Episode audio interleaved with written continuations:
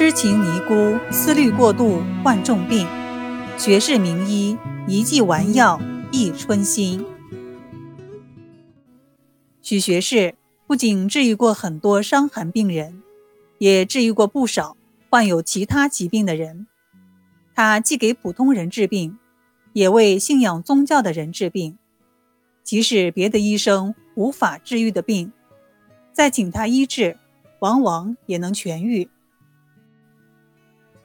有一天，某尼姑庵里有一位年轻的尼姑生病了，症状是怕风、疲乏困倦，一会儿觉得很冷，一会儿又热得难受，面部赤红，心跳节律不齐，有时自汗不止，有时却完全无汗。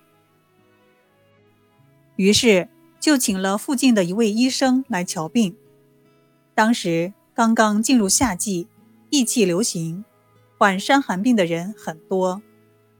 医生见病人有寒热的表象，就认定他是患了伤寒，先给他开了小柴胡汤，没有见效；又给他开了大柴胡汤，可煎服之后也没有一点疗效。就这样反反复复换了几个处方，折腾了好几天，不仅没治好，病情。却越来越严重了。直到那病尼已有两天水米不沾，气息也越来越微弱时，安里才不得不雇人将他抬到许学士的医馆里，恳求许学士挽救他的生命。许学士听陪同而来的老尼姑述说了他的病情之后，说道：“已经病成这个样子了。”为何不早些送来？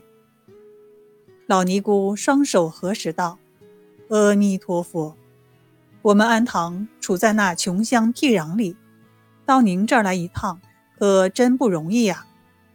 就请附近的一位医生开了好几剂药煎服，不但没有好转，反而成了这个样子，才不得已雇人送他到您这儿来求诊。”许先生医术高明，德高望重，可一定要救救他呀！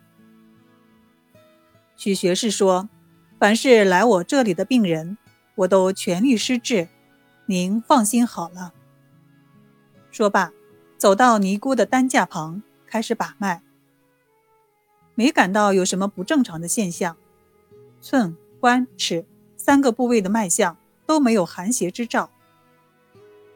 许学士感到奇怪，病成这个样子，脉搏上却反应不出来。于是摊开他的右手，看到他的掌纹厥阴弦长而上余际，明白了，原来是思虑过度。他心想：天下女子多情，这个尼姑也是个多情之女，必定是婚姻问题没有解决好，才被迫出家的。于是提笔开了处方，交给老尼姑。那病尼按照许学士的吩咐服药，果然病情一天天好转，不出十日就完全康复了。